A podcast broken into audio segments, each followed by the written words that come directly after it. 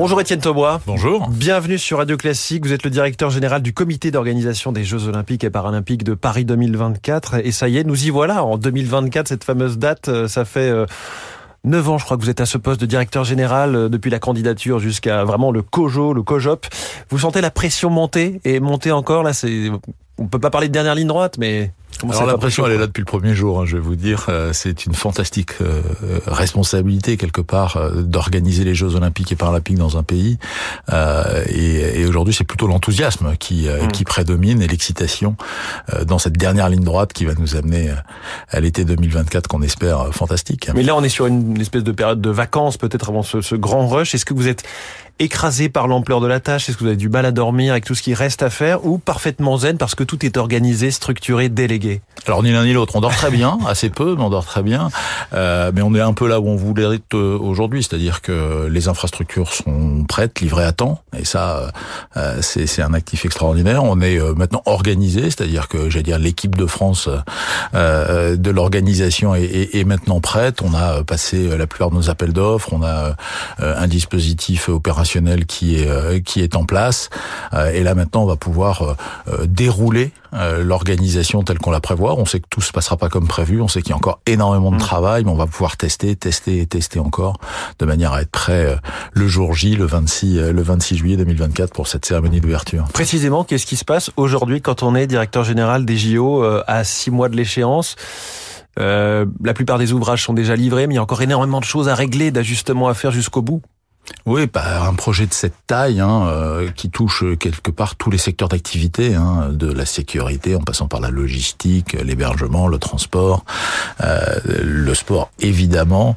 Euh, tout ça, ça, ça, ça occupe, hein, ça prend du temps. Ce qui est le plus le plus important pour nous, c'est un de maintenir l'ambition, mmh. c'est que ce projet, voilà, il fasse rêver les Français, il nous rende fiers, il montre ce que la France a de meilleur, il crée des émotions, et donc pour ça, il faut mettre les athlètes, les médias dans les meilleures conditions, de manière à ce que tout puisse se dérouler encore une fois sans accroc, de manière encore à ce qu'on puisse rêver. On a des sites extraordinaires. Mm. Et puis là, on va monter euh, tranquillement en face parce que finalement, on parle beaucoup de la cérémonie d'ouverture, mais ça commence très vite là, en mois de, au mois de janvier, on va, euh, on va, on va, on va choisir les relayeurs du, du, du relais de la flamme. Et puis dans quelques euh, jours, vous allez désigner effectivement les, les, les noms des relayeurs. C'est ça, les relayeurs du relais de la flamme. Donc ça, ça commencera le 8 mai sur notre territoire. La flamme, elle va parcourir l'ensemble du territoire français. Ça va être une grande fête populaire. C'est ça qui va immerger peu à peu les Français dans l'ambiance de ces JO. Oui, traditionnellement, c'est un moment clé. L'arrivée de la flamme sur le territoire, c'est quelque chose de très symbolique. Et puis derrière, on passe partout euh, euh, en France. On va montrer là encore euh, nos paysages,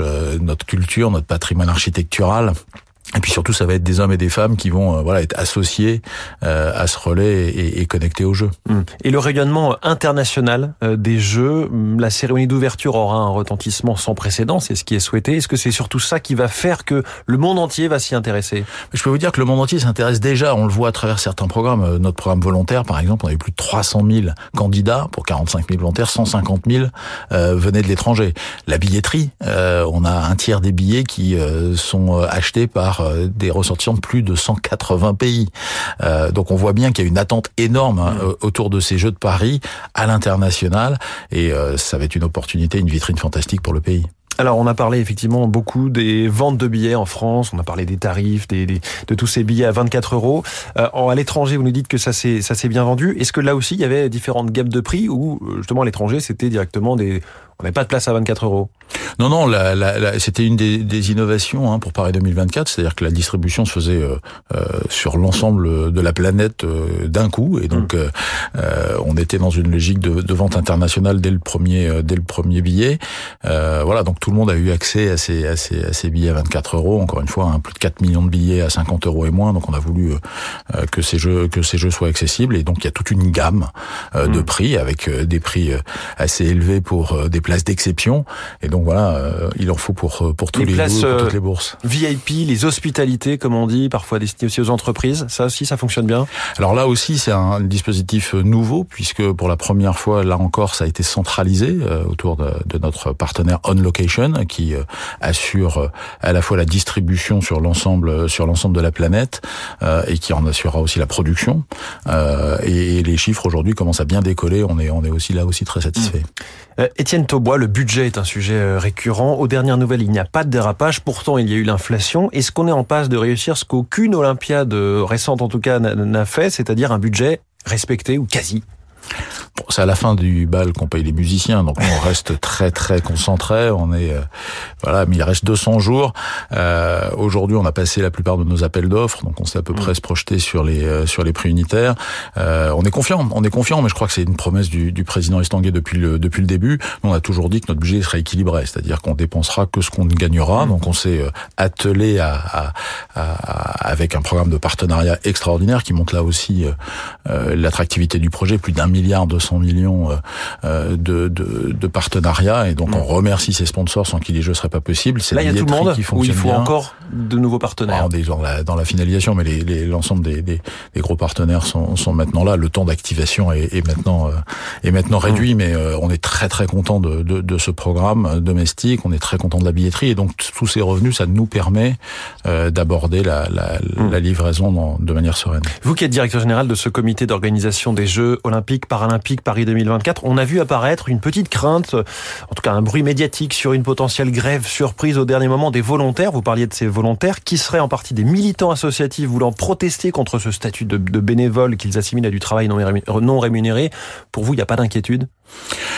Tout le monde sera à sa tâche euh, le 26 juillet et les autres jours Nous, on a confiance, on a confiance dans le fait que ce projet, il est positif, il est humaniste, on respecte les gens, on, a, on, a, on travaille avec les organisations syndicales de salariés et, et, d'employeurs, on a une charte sociale, on s'est engagé sur 16 euh, objectifs autour de cette charte sociale avec un comité de suivi présidé par Bernard Thibault qui se réunit mensuellement.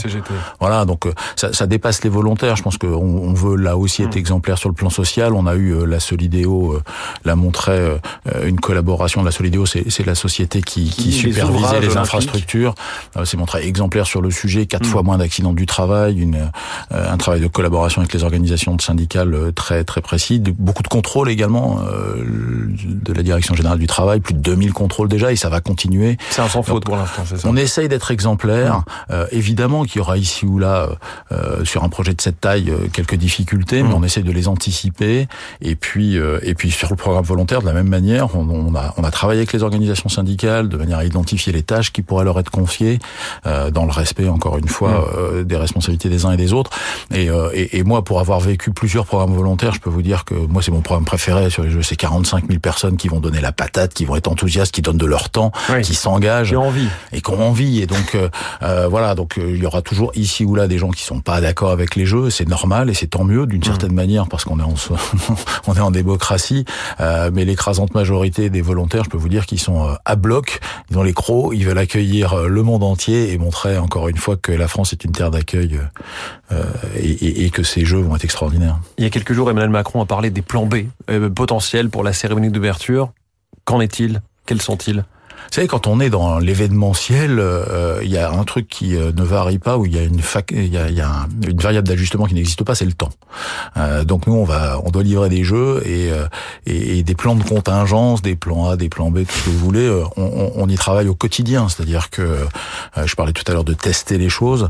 on a des procédures, on a des process, et puis on a tout plein de sortes de plans de contingence. Alors des fois sur des choses qu'on anticipe. On a un plan pour la canicule, on a un plan pour si une ligne de transport euh, euh, ne fonctionne pas à un moment donné, on a, on se, on, s'organise pour euh, des potentielles cyberattaques, etc., etc.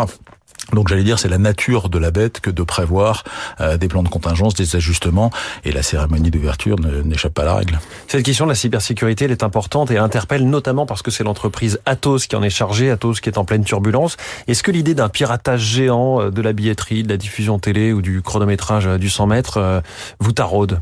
Moutarde non euh, nous préoccupe euh, évidemment, mais encore une fois, ça fait partie, euh, j'allais dire, du quotidien de ce type d'événement. nombreuses attaques dans le passé. Pyeongchang, je crois que c'était, ça chiffrait en centaines de milliers d'attaques secondes à quelques mm. heures de la cérémonie d'ouverture. Et justement, Atos a cette expérience. Ils étaient déjà présents. Ils sont, ils, sont, armés. Ils, bah, ils, sont partenaires du Comité olympique depuis 92. Hein, donc c'est pas, c'est pas leur première, c'est pas leur premier jeu. On travaille aussi avec Cisco sur le sujet. Projet sur les composants, avec Orange évidemment, avec l'ANSI, l'Agence nationale de la sécurité informatique, qui nous accompagne et accompagne l'ensemble des, des, des, organisations essentielles autour de nous. des audits ont été faits, des actions sont faites, et puis on s'entraîne, on s'entraîne, on forme aussi beaucoup les gens, parce que dans le cadre de la cyberattaque, c'est souvent des erreurs, des erreurs humaines qui sont à l'origine. C'est le maillon le plus faible de la chaîne hein, qui, qui, voilà, donc on, on, a des formations sur le onboarding au sein du COJO et, et, et autour. Donc voilà, on s'y prépare euh, et puis euh, et puis on se prépare même à des plans de contingence. On aura euh, on aura des, et on s'entraîne à travailler sans certaines applications informatiques, le temps de les remettre en place si si si, elles tombaient. Voilà. Étienne Tauboy, aussi les questions politiques ou géopolitiques, les athlètes ukrainiens, les athlètes russes, israéliens, palestiniens, quasiment, c'est une, quasiment une question à chaque Olympiade depuis plus d'un siècle. Comment faire que chacun qui peut le faire puisse concourir avec pour seule exigence les valeurs du sport? Bah vous l'avez dit, c'est euh, malheureusement des choses euh, avec lesquelles les comités d'organisation euh, successifs doivent gérer. Je crois que il y a une, il une, y a une y a quelque chose qui s'appelle la trêve olympique qui a été encore une fois voté là à l'ONU récemment où le président Estanguet, le président Barr sont allés à l'ONU à l'Assemblée générale pour faire voter cette trêve olympique. C'est une belle idée. Je crois qu'on n'a hum. jamais eu autant besoin de grands moments de rassemblement humaniste comme celui-là. Et les Jeux de Paris vont pas vont pas échapper à la règle. Et c'est pour nous même une fierté que de pouvoir le temps des Jeux olympiques et paralympiques bah, permettre aux athlètes du monde entier, quelle que soit leur religion, leur origine, euh, leur pays euh, puissent concourir dans un esprit de fraternité et, et, et de concorde. Donc euh, voilà. La fraternité et la concorde pour finir un peu d'espoir en ce 2 janvier 2024, tout début de cette année olympique si importante et qui s'annonce si belle aussi pour pour Paris et la France. Merci beaucoup Étienne Taubois, le directeur général du COJOP, le comité d'organisation des Jeux olympiques et paralympiques. Très bonne journée.